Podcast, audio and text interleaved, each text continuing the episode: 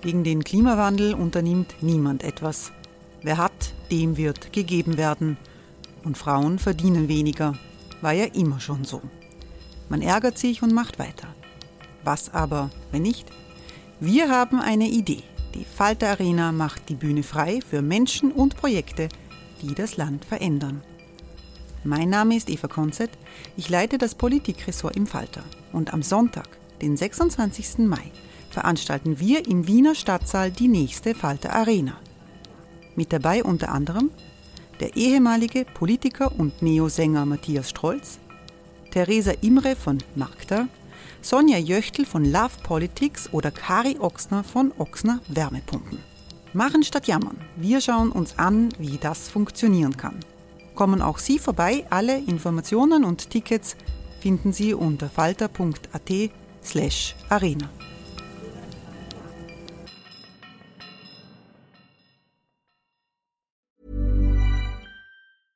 Hey, I'm Ryan Reynolds. At Mint Mobile, we like to do the opposite of what Big Wireless does. They charge you a lot, we charge you a little. So naturally, when they announced they'd be raising their prices due to inflation, we decided to deflate our prices due to not hating you. That's right. We're cutting the price of Mint Unlimited from $30 a month to just $15 a month. Give it a try at mintmobile.com slash switch. $45 upfront for three months plus taxes and fees. Promo rate for new customers for limited time. Unlimited more than 40 gigabytes per month. Slows. Full terms at mintmobile.com.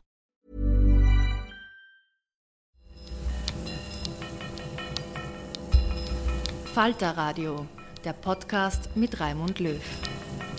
Sehr herzlich willkommen, meine Damen und Herren, zum Falterradio für Samstag, den 28. Juli 2018.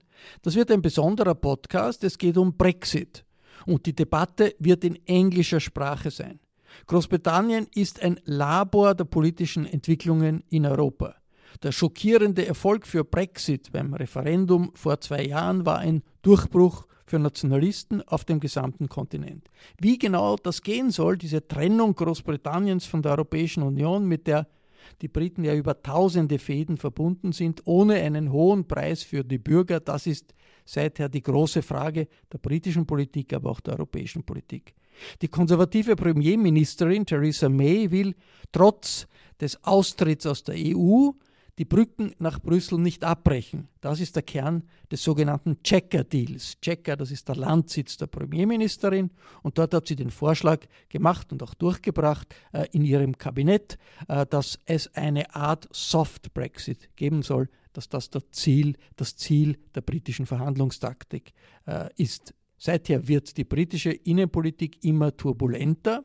Für den Rest Europas sind die Querelen um Brexit ein Lehrstück, was alles passiert, wenn die Europäische Union zerrissen wird, wie das nationalistische Demagogen überall systematisch betreiben. Wir bieten Ihnen den besten Überblick in Sachen Brexit anhand einer Diskussion in Wien letzte Woche, die von der österreichischen Gesellschaft von Europapolitik organisiert wurde. Die Diskussionsleitung hatte Bettina Prendergast, die viele Jahre ORF-Korrespondentin in London war. Am Podium saß Angus Robertson, der als Abgeordneter im britischen Unterhaus jahrelang die Scottish National Party vertreten hat. Das Einleitungsstatement kommt von Matthew Goodwin, einem Politikwissenschaftler an der Universität Kent. Auch wenn Sie vielleicht nicht unbedingt mit jedem Punkt der Diskussion einverstanden sein werden, kann ich doch zumindest linguistisch eines garantieren, das Vergnügen einer so hochstehenden Debatte in präzisem britischem Englisch zu verfolgen. Matthew Goodwin hat im Übrigen Grafiken gezeigt, die auch anspricht in seinem Referat und auf die man auf der Internetseite der Österreichischen Gesellschaft für Europapolitik auch Zugriff hat. Hören Sie Matthew Goodwin über Countdown to Brexit. I will uh, try and explain the most complex uh, moment in post war British political history. Uh, it started here, of course, uh, on June the 23rd, uh, 2016. Well, this was probably the morning of June the 24th, uh, where it became clear that, contrary to most predictions, Britain had voted for Brexit.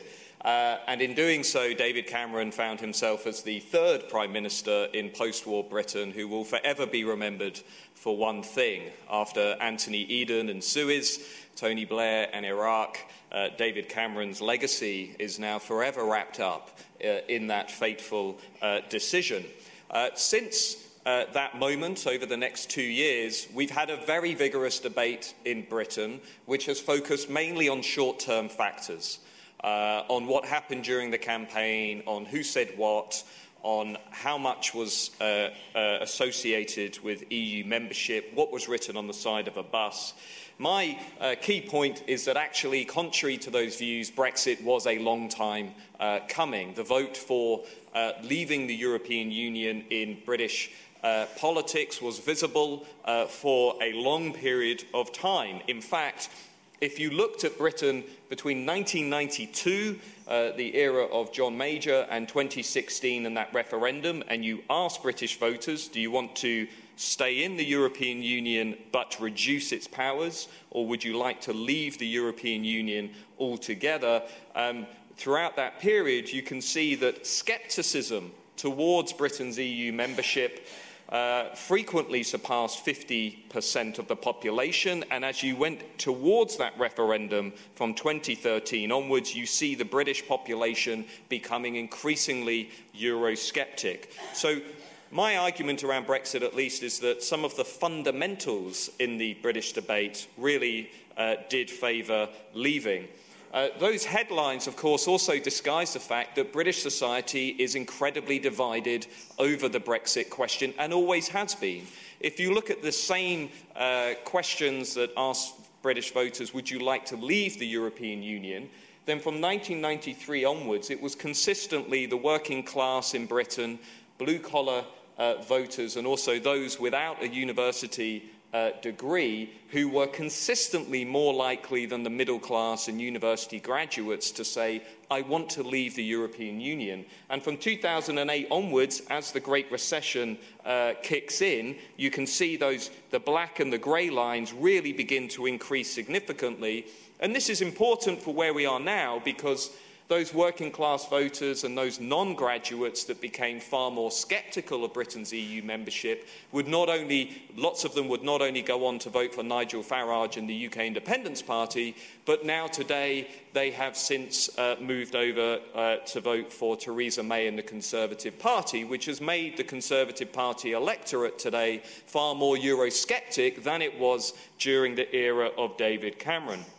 Of course, one of the big shocks for British society that laid the foundation for Brexit was the issue of immigration and the way in which uh, overall levels of net migration into the UK from 1964 right up to that referendum in 2016 uh, increased significantly to the point where, uh, following the accession of EU member states from 2004 onwards, overall net migration into uh, the UK would eventually surpass 250,000 uh, per annum.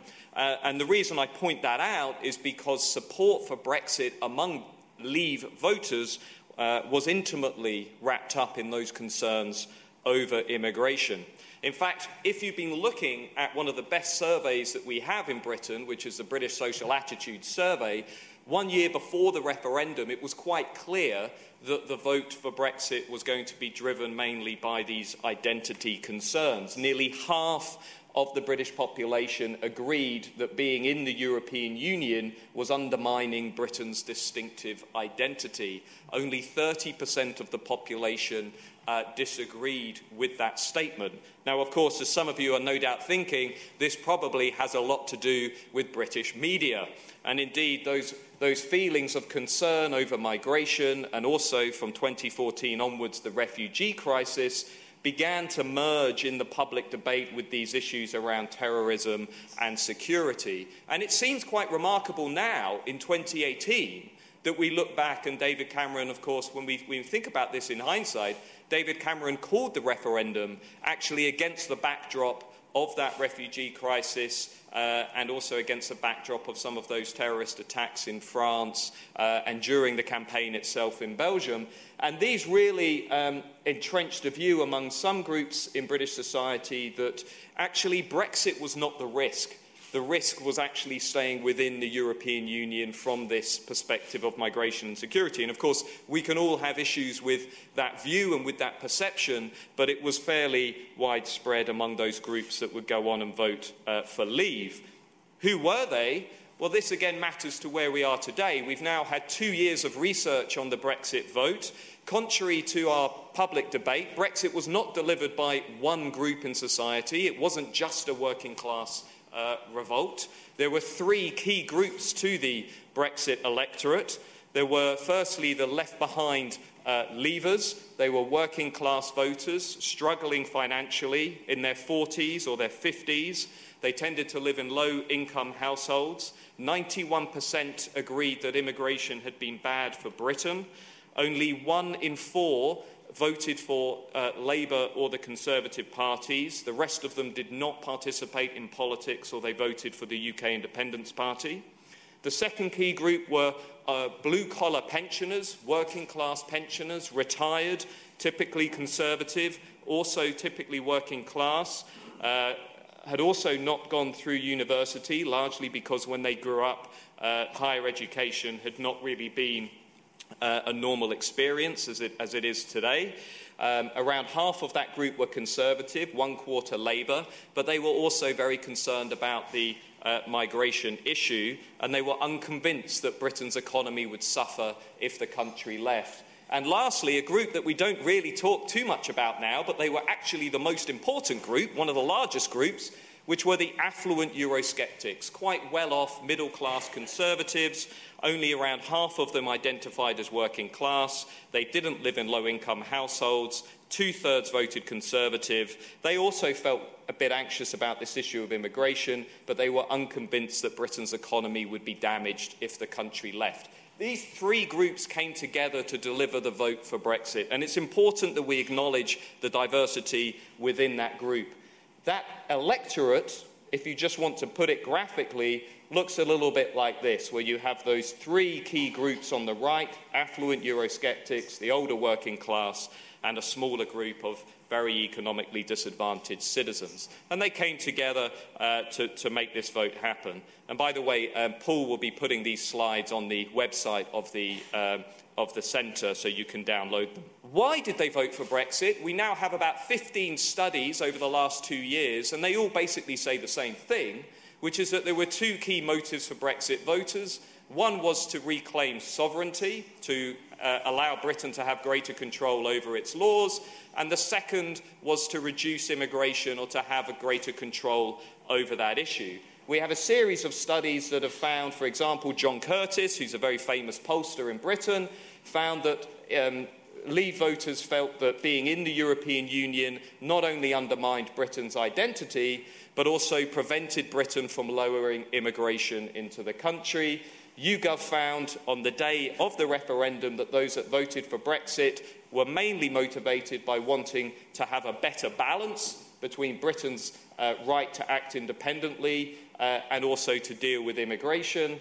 And Lord Ashcroft also found that the two top motives for Brexit voters were uh, wanting decisions about the UK to be taken in the UK and that Brexit offered the best chance to regain control over immigration. I'm talking a lot about immigration because it was one of the key drivers of that vote, and any Brexit deal, if we're going to tackle the grievances that led to Brexit, will have to deal with that issue. Perhaps my favourite survey over the last two years actually asked 15,000 Leave voters to say why they voted for Brexit in their own words. And they then took all of those responses and they put them in a word cloud, uh, and that word cloud looks like that. Uh, so you can see that the dominant concerns here are very much identity related, also about sovereignty. And if you're interested, they did exactly the same for Remain voters in Britain, and they said, in your own words, why did you vote to stay in the European Union? And you can see that for those voters, it was mainly about the economy, about rights and trade. So, two very, very different conversations. And of course, during that campaign and in the run up to that campaign, perhaps Brexit would not have uh, won in the end were those voters not mobilised uh, into uh, politics by a, a, new party in Britain. And we have to remember that the reason the Eurosceptics won uh, is mainly because they aligned that issue of EU membership with that issue of immigration.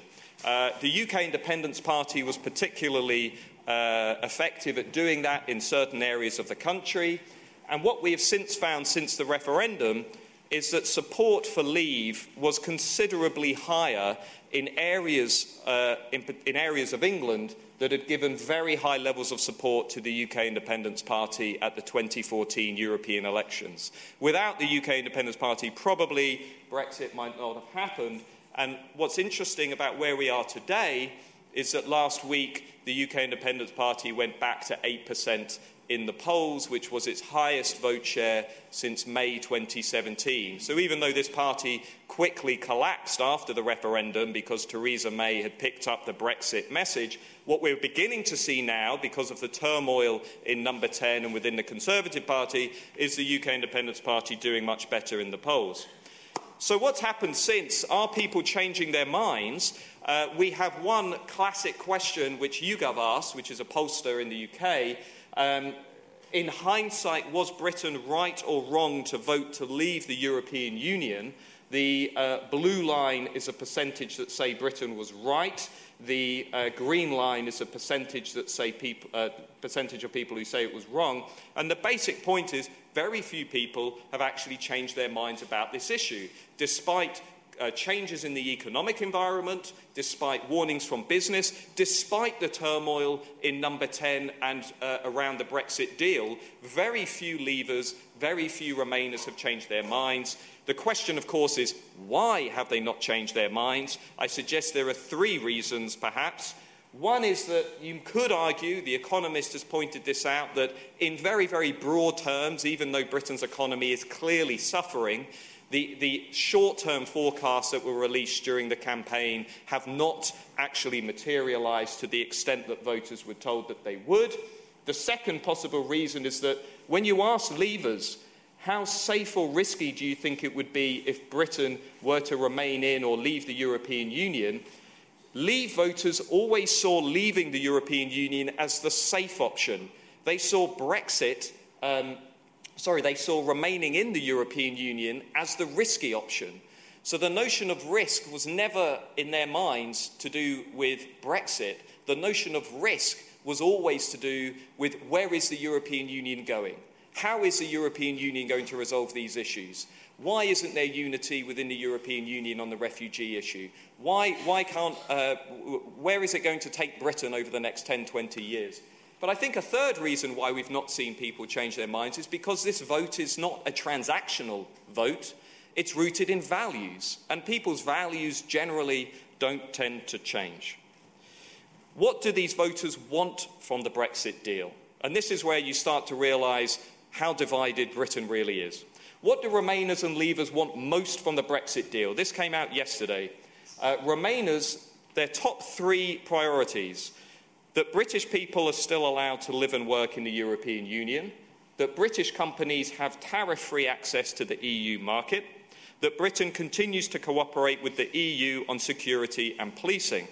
What do leavers say they want? The top three concerns for leavers that Britain has control over immigration, that Britain does not have to follow EU rules and regulations, and joint in third place that Britain does not have to pay uh, significant amounts of money to the European Union and that Britain is able to negotiate its own trade deals. I would challenge anybody in this room to come up with a Brexit deal that satisfies both of those voters. And I have to say, and, so my personal view is, I'm also deeply worried about where Britain is and where Britain is going. Because it isn't only on the Brexit deal that these voters are polarised, they're also incredibly divided on where they generally want Britain to go. A pollster a few weeks ago asked these voters what should be the priority for Britain over the next three or four years. Remainers said increase spending on the National Health Service, build more affordable homes, raise tax on high earners, increase the minimum wage, abolish tuition fees. Leavers said leave the EU, reduce immigration, increase spending on the National Health Service. That's the only thing they agree on sharply reduce overseas aid, and strengthen the armed forces. Okay, two very, very different uh, uh, views on where they want Britain to go, very polarised uh, opinions. And lastly, even when we take into account these differences on where they want Britain to go, We also have a more immediate problem, which is this proposed Chequers deal from Theresa May, which you may have picked up is basically arguing that Britain should remain within the single market when it comes to goods, but be outside the market when it comes to services, that the European Court of Justice will continue to have influence over certain decisions, and that we will effectively rename freedom of movement labour mobility. Okay, so it's a, an interesting deal that's basically changed a lot of labels for different things and said this is actually about taking back control. This is why I would worry if I was Theresa May or a Conservative. This week, uh, Leave voters were asked, What do you think about the Chequers deal? Okay, and just remember one thing Theresa May's popularity ratings this week have fallen to the lowest level on record. And among Leave voters, in only six weeks, her positive ratings have fallen from plus 10 to minus 23. So she's in a very, very difficult position. But Leavers, half of Leavers now say Prime Minister May should stand down. Half say the Chequers deal would be bad for Britain. Around half say they would be unhappy if the Chequers deal happened. Nearly 60% say they oppose Theresa May's approach on Brexit.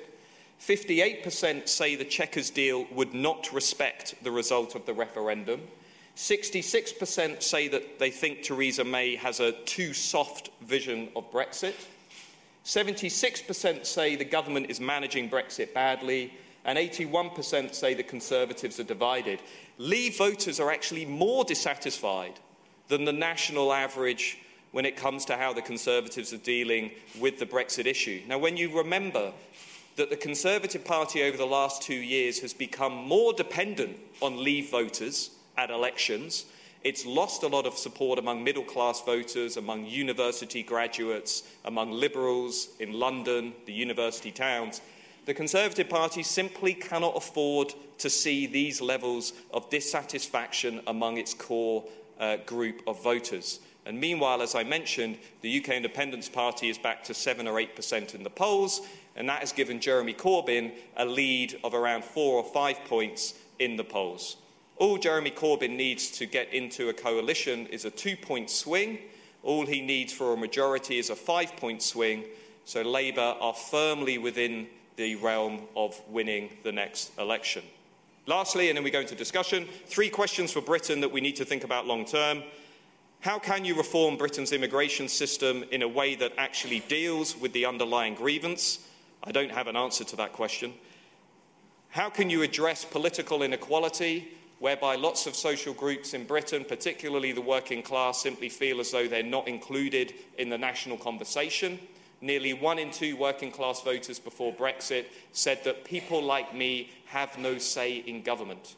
That is a real problem, and that is partly why two and a half million working class voters turned up to vote at the referendum that the pollsters had not actually seen uh, coming uh, because we underestimated their levels of disillusionment. And thirdly, uh, and I'm hoping Angus has some answers to these questions, how over the next five to ten years can we actually begin to close these very deep social and value divides within Britain? How can we come up with a Brexit deal that reaches some kind of compromise between leavers and Remainers, between the working class and the middle class, between Labour and Conservatives, also between Scotland and Wales and Northern Ireland and England. Uh, these are big questions, and I know in discussion those are the questions that we're going to talk about. So thank you very much for your time.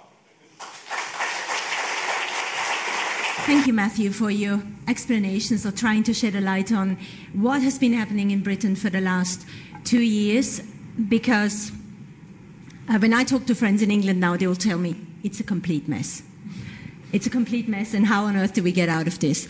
Now, the last uh, week we've seen very tumultuous days in Britain, in British politics. We've seen two Brexiteers resigning, uh, David Davis and uh, Foreign Secretary um, Boris Johnson, and we've seen Trump bulldozing through Theresa May's hope of a trade deal uh, with the US. Um, but he says it's not going to happen if you stick to a softer Brexit plan. That's the Chequers deal, as you, as you said.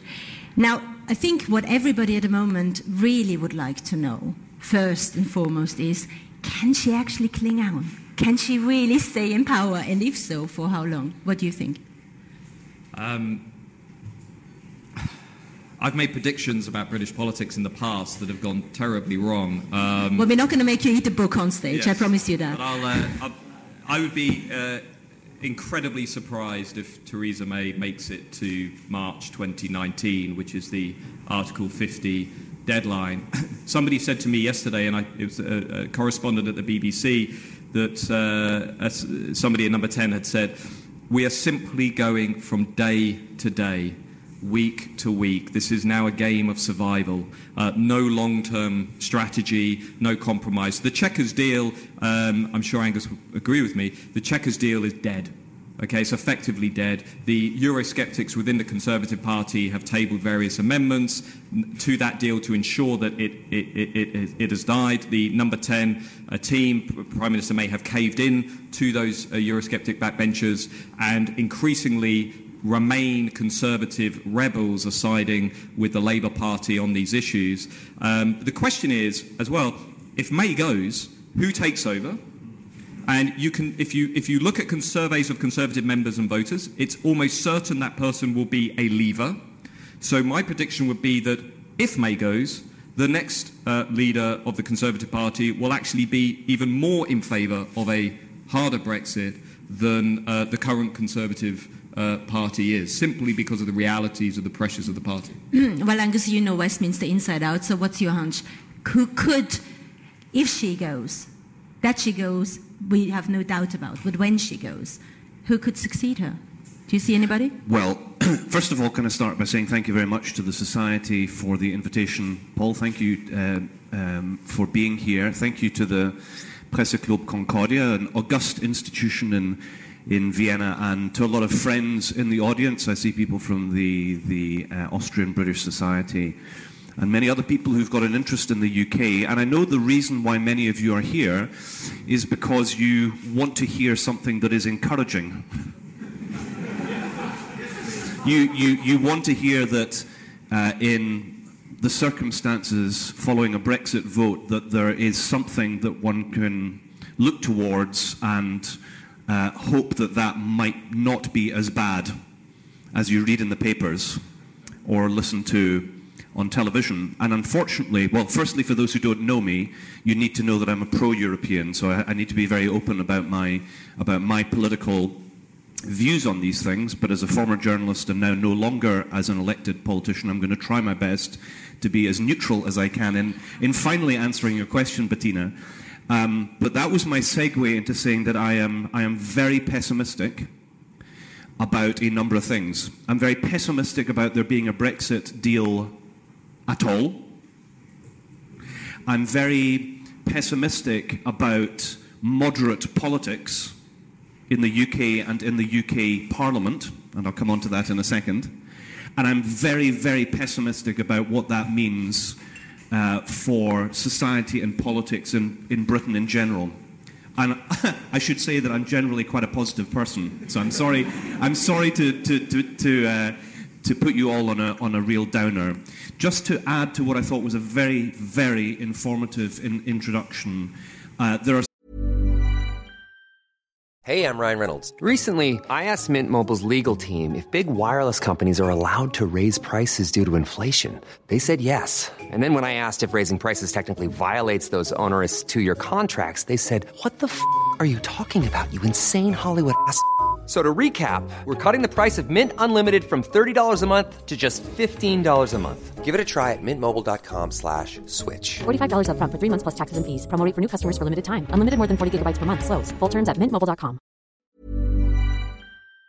Some other factors that I think we also need to, to bear in mind when understanding where British politics is at the moment. Both of the main UK political parties are totally split uh, the Conservative Party is split on the European question. The Labour Party is split on the leadership of the hard left by Jeremy Corbyn. And because of that, the British Parliament is currently in uh, a state un- unknown in recent memory. It is the biggest political crisis in Britain since the Second World War. It is a bigger crisis than Suez. And what we are seeing, what we heard talked about, this hour to hour thing, is literally does the government survive? Does the Prime Minister survive? Is there a referendum? Is there an election? But when saying all of those things, there is no certainty that if there were an election or there were a referendum, that that would bring closure to this big, in many respects, unresolvable question. It is as big, if not bigger, than the Irish question was in British politics in the 19th century, and that went on for quite a long time. Were there to be an early election, who would win? Well, uh, it probably wouldn't be Theresa May. Um, would it be Jacob Rees Mogg? Now, I don't know how many of you have ever seen or heard Jacob Rees Mogg, but he looks like he comes from 19th century British politics, and many of his ideas do come from 19th century British politics.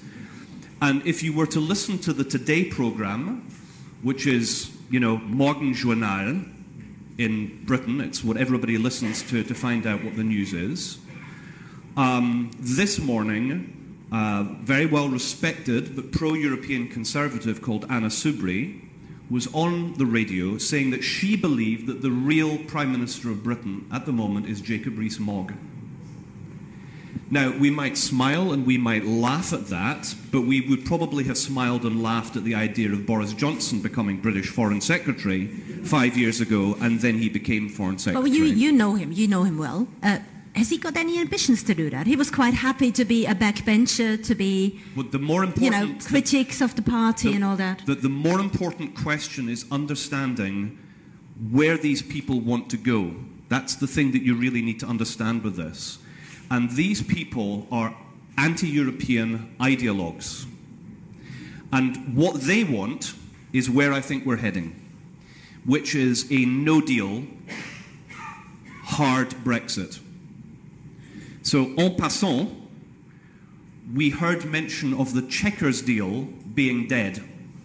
So, for those of you who aren't sure what the Chequers deal is, this was after waiting for two years for the British government to actually have a policy after the Brexit vote. A deal was agreed between both of the wings of the Conservative Party, which effectively, as was explained, was a kind of compromise about Britain getting all of the best things that it could potentially from Europe, which in English you call cherry picking, and of Deutsch Rosinenpickerei oder so auf die Art. Yeah? Now, we have this debate in Britain as if this deal is going to be acceptable to the rest of the European Union. Now, in this room, with people who actually understand how the EU works, I think you all know and I certainly know, this deal is totally unacceptable to the rest of the European Union. Why? Because if you are going to negotiate the retention of some of the four freedoms, and that's what the British government position is, we want to be able to continue trading effectively in a single market in goods, you have to accept the other things. That's the position, has been from the start. Now, given that that's the case, given that there's likely to be a rejection by the EU, and because effectively since the votes this week in the British Parliament, it is dead, what is the solution? And the solution, which we can come on to now, I fear, is a no deal hard Brexit. But, uh, could I say something? Can I ask you? Don't you think the Article 50 deadline could actually work in Theresa May's favour? Because she's running out of time, and at the end, you've got to take whatever the European Union gives you. It's not going to be the Chequers deal, we know that, but it, couldn't it work in her in, in her favour? Okay, so a, a, few points on that. The first is. Uh, the one thing I didn't mention is will we have a second referendum? Okay, uh, and let's remember where we are on the timetable. Article 50 uh, currently is due. The deadline is in March 2019. We do, simply do not have enough time to table and get through legislation regarding a second referendum before there. So I would put the percentage chance of a second referendum uh, uh, below 5%. I think it's incredibly unlikely. A general election is much more likely than a second referendum, uh, simply because of what's happening within Parliament. But the no deal, there is no assumption that Britain will just take what it is offered Uh, at the end of March 2019. There is a, this is a, this is a two-way negotiation, and I'm happy to be devil's advocate and, and push back on this, but if the Chequers deal or something like the Chequers deal goes to the European Union and the EU's re- replies, as I'm sure we all think it will do, by saying, I'm sorry, the four freedoms are indivisible, we will not negotiate on any of these, then there are going to be two drivers of a no-deal Brexit. There's going to be political instability within the UK, and there's going to be inflexibility on the side of the EU. Uh, and that is what will drive Britain into a no-deal Brexit. The clock is ticking there needs to be something, there needs to be a compromise, because there's going to have to be some room for manoeuvre on the other side uh, as well as the UK's. Well, both sides will say they don't want a, a no deal scenario. So, surely, why are you so sure we will end up with one, Angus? Because partly you need to understand what's going on in the British Parliament at the moment and this split between uh, uh, the, the pro and anti Europeans in the Conservative Party and the moderates and the hardline left leadership of the Labour Party. The, the British government was saved in recent votes this week by hardline Labour MPs. So you have an unholy alliance on the European question, and you have a Labour leadership that values the opportunity to win power more than finding a solution to the European question. One of the most interesting slides, I thought, was the one which gave the priorities of issues amongst Remainers and Leavers. Uh, if you remember, on the right hand side, um, one wanted more spending for the NHS, we one, wanted more housing, one wanted a higher minimum wage. Now, that to me looks very close to what a Labour manifesto in normal times would look like.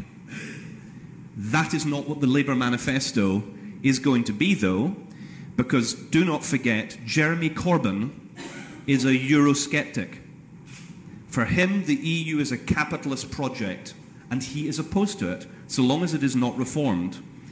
So we have this difficulty that um, the, both of the UK parties are split on this, and it's hard to see how you can reconcile that on any of these questions, which is why, even if you go to a general election, how does it solve this conundrum? Because I don't think it does. Well, let, let, let's push one scenario. Let's say we have a general election, and let's say Jeremy Corbyn enters number 10, perhaps in coalition with the Scottish National Party. Let's, let's just put that scenario there. And then we end up with a new deal uh, that is a soft Brexit, that is Britain staying in the single market, that's staying in the customs union, basically keeping freedom of movement, an EEA style deal. So that's one scenario. What is the reaction going to be on the right of British politics if that happens?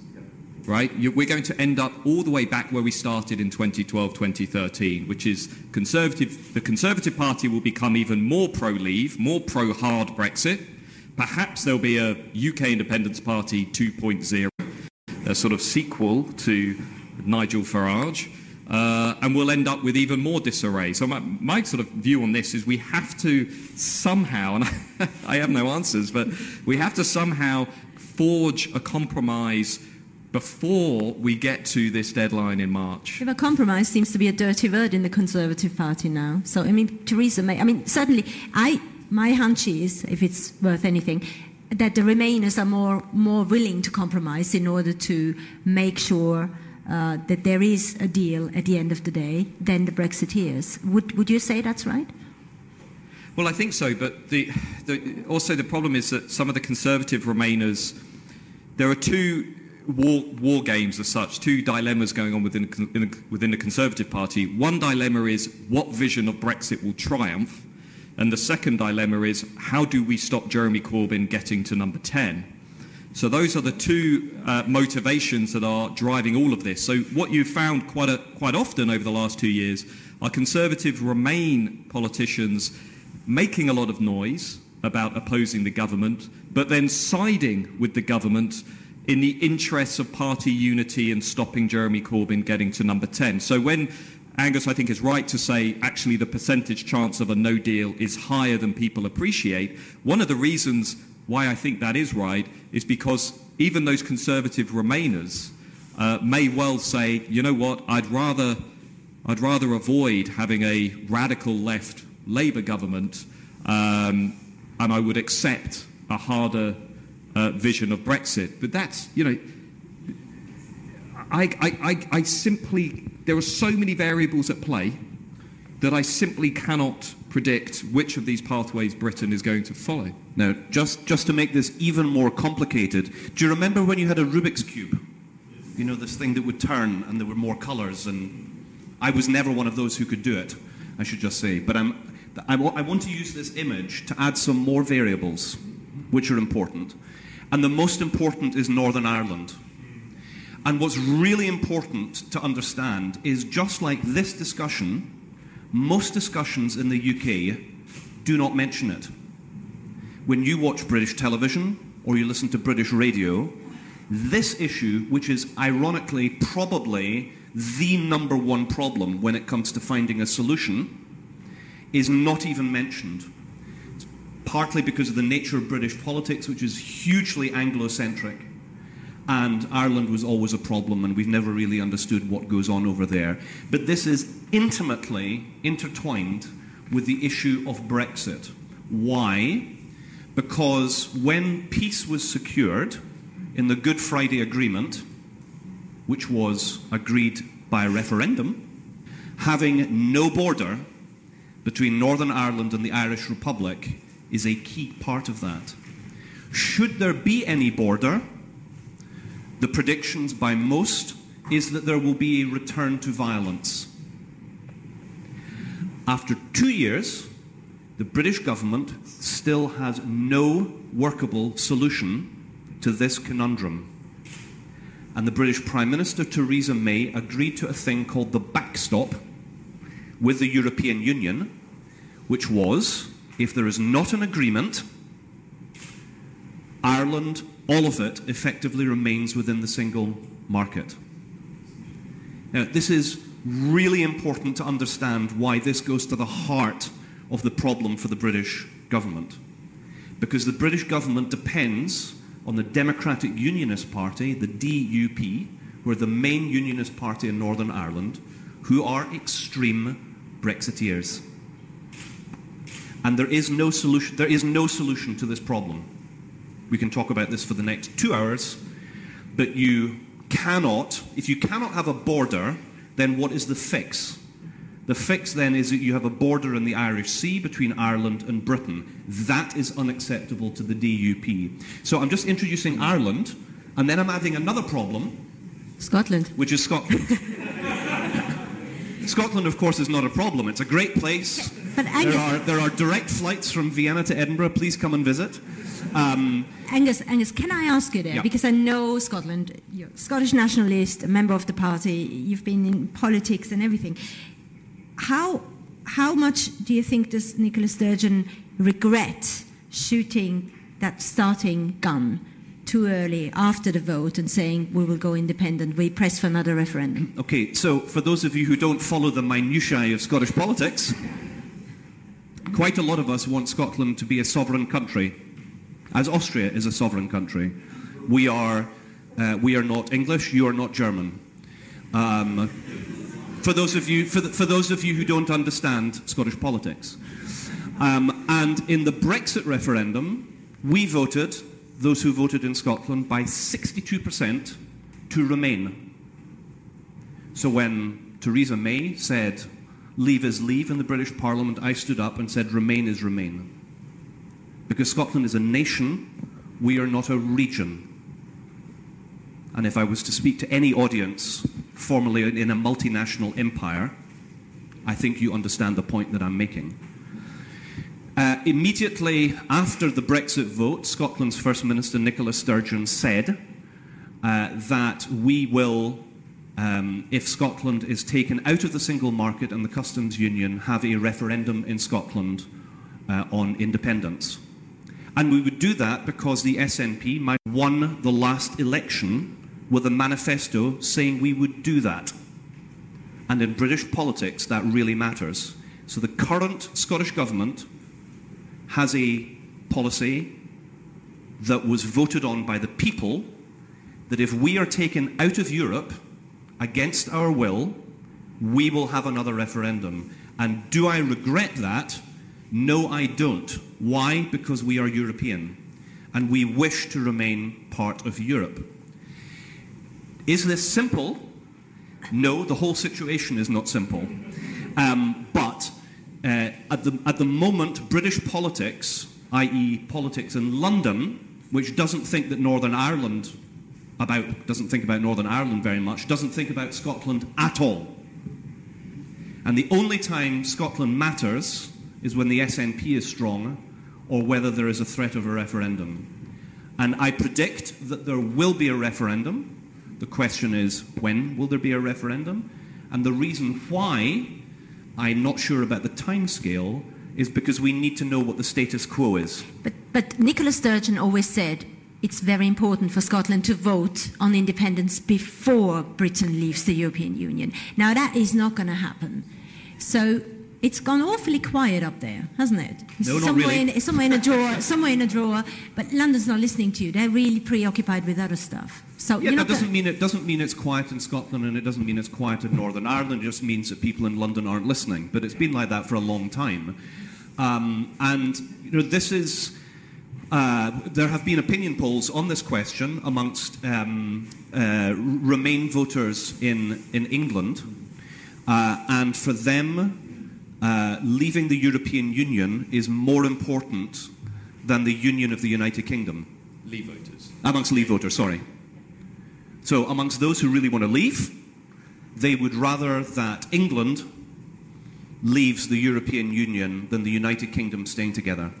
Because the majority in both Scotland and Northern Ireland voted to remain. And that, that's, that's where you could see a very interesting scenario whereby we have another election in the autumn. The Conservative Party, for argument's sake, wins that election with a majority in its own right, so it's no longer dependent on the Democratic uh, Unionist Party. And then you could have the Conservative and Unionist Party effectively making a Brexit deal that conceivably could, could end the Union. And um, what do the polls say in Scotland about, about independence at the moment? Have you got any figures there for us? Or I I mean, mean, aren't they a bit tired of not another referendum, for God's sake? Uh, so I, I, yeah, I mean, I think the this my uh, latest look, which was a few about a month ago or so, there, there, there wasn't sort of you know overwhelming support for a second vote yet. I, but I also think, in general, across across the UK, election fatigue has really set in. I mean, you have to remember that we have gone through the 2014 uh, Scottish independence referendum, the 2015 general election, the 2016 EU referendum, the 2017 general election. In between all of that, we've had you know local elections and whatnot. And I think there is a sense among voters, uh, we call the, the voter uh, Brenda from Bristol. There was a very famous interview ahead of the 2017 general election where uh, journalists said to Brenda from Bristol, um, are you ready for this general election? And her response was, not another one, another one. And it became Brenda from Bristol. And that, in a way, is an insight into the British psyche, which, which is a that voters are partly turning off uh, from this debate, but, but, but they are also realigning. And I think this point is missed in some debates that this British politics is not the same as British politics at the time of the referendum. Um, we are seeing a realignment in that both of the, the, the two big parties, Labour and the Conservatives, are winning their votes from different groups. So Labour's becoming more successful among the middle class. It completely controls London, the university towns, and, and social liberals. But the Conservative Party made its big gains among the working class. Uh, probably had its best election last year among the working class since the days of Margaret Thatcher. This has major implications for the Conservative Party because if they settle for a Brexit deal that is too soft, if they uh, settle for an outcome that does not satisfy their uh, more pro leave voters, then they're going to face one of two scenarios. One is big apathy among their voters who might simply not come out and vote. Uh, and the other, which is what we are seeing in the opinion polls over the last week, is steadily rising support for a party to the right of the Conservative Party, which is the UK Independence Party, which is now 8 or 9%. And let me just say, if there is an election and, and UKIP or a party like UKIP is polling 7 8%, then Conservative parties, the Conservative Party is out of government. The Conservative Party is finished. Uh, so you know this is going in all kinds of uh, all kinds of directions. Well, you said earlier you think it's more likely to see a another general election than another referendum. Now we have senior Tories coming out like uh, Justine Greening saying. Uh, the only way forward to break this deadlock would be another referendum, but not stay or leave in the EU, more like three options on the ballot paper soft Brexit, hard Brexit, or no deal at all, to, to vote on that to see what the public actually wants. So throw it back to the public if Westminster can't find a solution. But my- what, what do you think of that plan? Well, my question to Justine Greening is how do you get that through the, the timetable in Parliament by the end of March 2019? Even if we get an extension to Article extension, 50, okay, yeah. we get an extension. So what, what are the options on the ballot? Okay. Well, she said soft, hard, and Well, no deal. Let's say we have binary. Let's say we have another Remain Leave. What happens if Leave wins again? Uh, what if we have Chequers deal or no deal?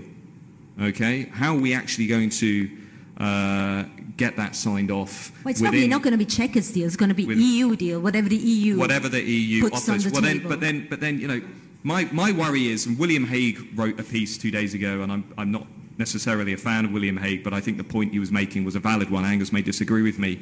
A second referendum would be incredibly divisive for Britain. Britain is already very divided.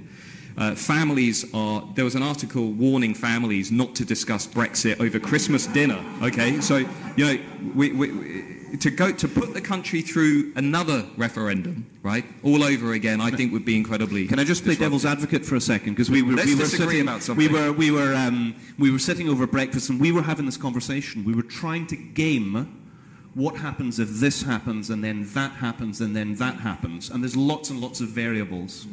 But let's just game this through for a second. So Chequers is dead, either because the Tories themselves have killed it, or they arrive and Europe says, guys, we're, we can't agree to this cherry picking thing. In which case, the debate in Britain does change a bit. Because I think, and this is one reason why I wouldn't rule out another referendum, I don't think it is fully understood what hard Brexit and WTO rules really means. What people in uh, sort of en passant believe that no deal is better than a bad deal, and that was the terminology that was used by the Prime Minister, if you remember, immediately after the referendum.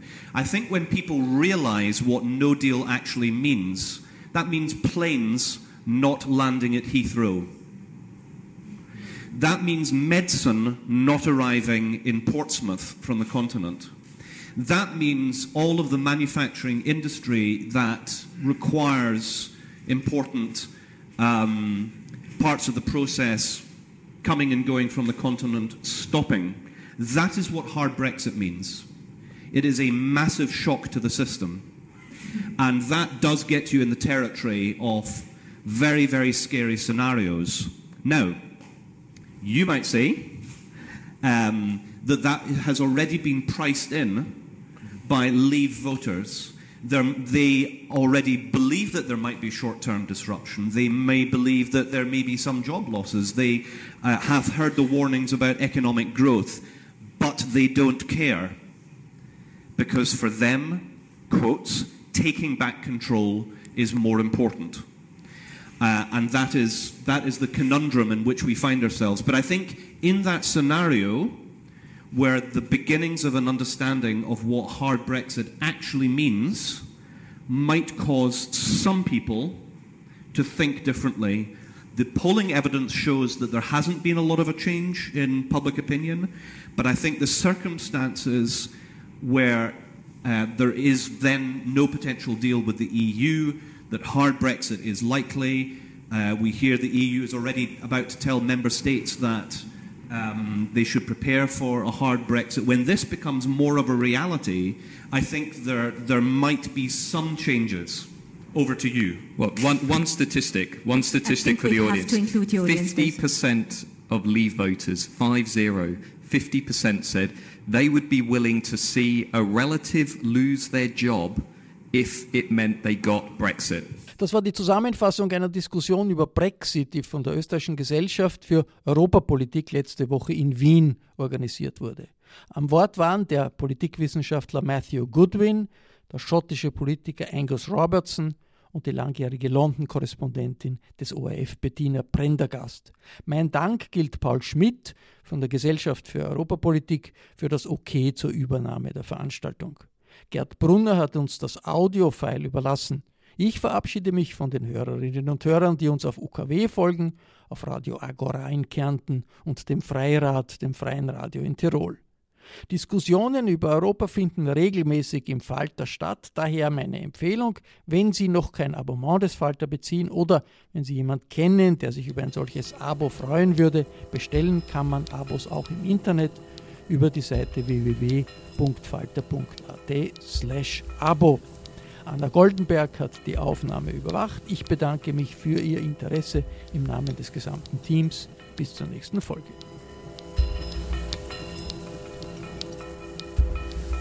Sie hörten das Falterradio, den Podcast mit Raimund Löw.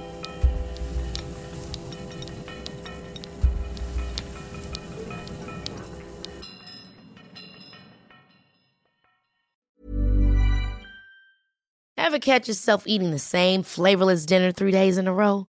Dreaming of something better? Well, HelloFresh is your guilt-free dream come true, baby. It's me, Keke Palmer. Let's wake up those taste buds with hot, juicy pecan crusted chicken or garlic butter shrimp scampi. Mm. Hello Fresh.